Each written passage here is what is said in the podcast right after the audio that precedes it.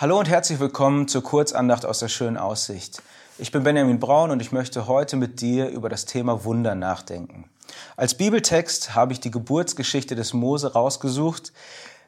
Die ist in einer ganz schwierigen Zeit, da spielt sie. Der Pharao, der will die Israeliten loswerden, unterdrücken, irgendwie kleinkriegen und er hat einen ganz, ganz brutalen und grausamen Plan. Er möchte alle männlichen Babys töten.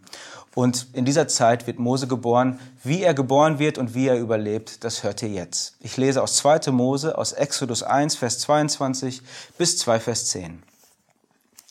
Da gebot der Pharao seinem ganzen Volk und sprach, alle Söhne, die geboren werden, werft in den Nil, aber alle Töchter lasst leben.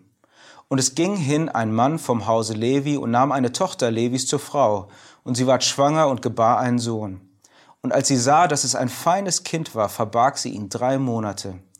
Als sie ihn aber nicht länger verbergen konnte, nahm sie ein Kästlein von Rohr für ihn und verklebte es mit Erdharz und Pech und legte das Kind hinein und setzte das Kästlein in das Schilf am Ufer des Nils.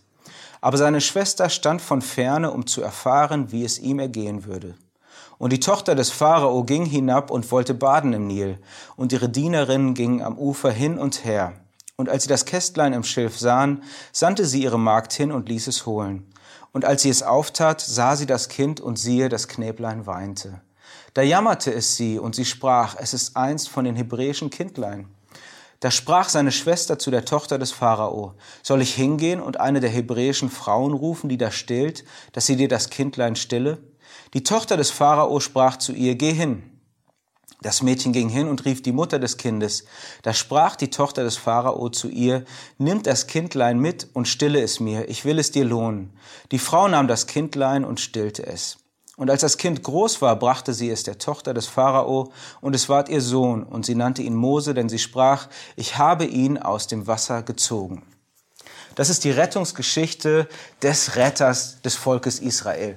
Mose, der führt ja später die Israeliten raus und es gibt riesige Wunder. Er teilt das Schilfmeer, es gibt Manna in der Wüste, eine Gotteserscheinung am Sinai. Aber all dem geht diese Wundergeschichte zuvor. Und es ist eine besondere Wundergeschichte, denn irgendwie kommt Gott in der Geschichte gar nicht vor oder wird auf jeden Fall nicht genannt. Es passiert auch gar nichts Übernatürliches. Das Wunder das machen diese drei Frauen möglich. Die Mutter des Mose, die Schwester und die Tochter des Pharao.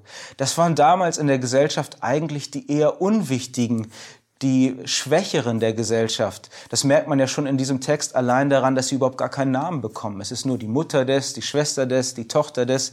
Sie werden nur über die Männer identifiziert. Aber sie sind die eigentlich Aktiven. Die Mutter sieht ihr Kind, Sie sieht, dass es gut aussieht und sie denkt sich, das kann doch nicht sein. Das kann nicht wahr sein, dass dieses Kind sterben muss. Und sie wird total kreativ. Sie bastelt ein, ein Kästlein und setzt es da in den Nil rein. Und im Hebräischen, das ist dasselbe Wort wie Arche, wie in 1. Mose das für Arche benutzt wird. Sie bastelt so eine kleine Arche. Und die Ironie ist jetzt, da im Nil, wo der Mose eigentlich sterben hätte sollen, da überlebt er durch die Kreativität seiner Mutter.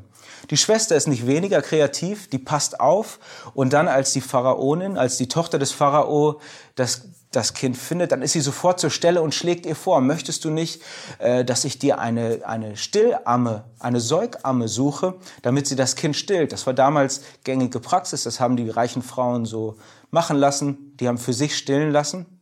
Und irgendwie schiebt sie ihr auch unter, ja, wahrscheinlich willst du es sowieso adoptieren. Also die Schwester ist sehr geschickt, und die Tochter des Pharao, die hat aber auch echtes Mitleid. Die hat echt eine Liebe zum Kind. Sie erkennt sofort, dass es ein Kind der Hebräer ist, aber trotzdem rettet sie es. Und jetzt unter der Nase des Pharao wächst der Befreier heran, der sein Volk später befreien soll.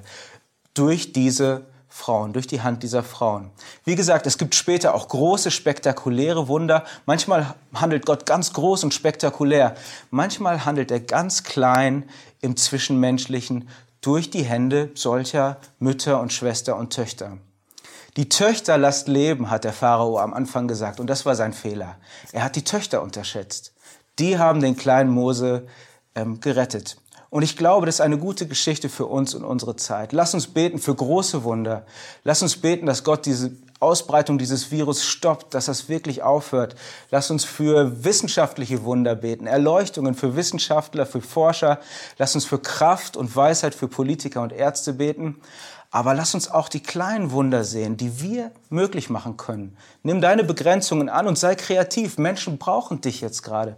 Menschen brauchen deine Unterstützung. Lass uns als Gemeinde ein Zeichen setzen, dass wir Detmold nicht alleine lassen, dass wir uns um unsere Leute kümmern, dass wir ihnen Hoffnung geben. Gott segne dich dabei. Amen.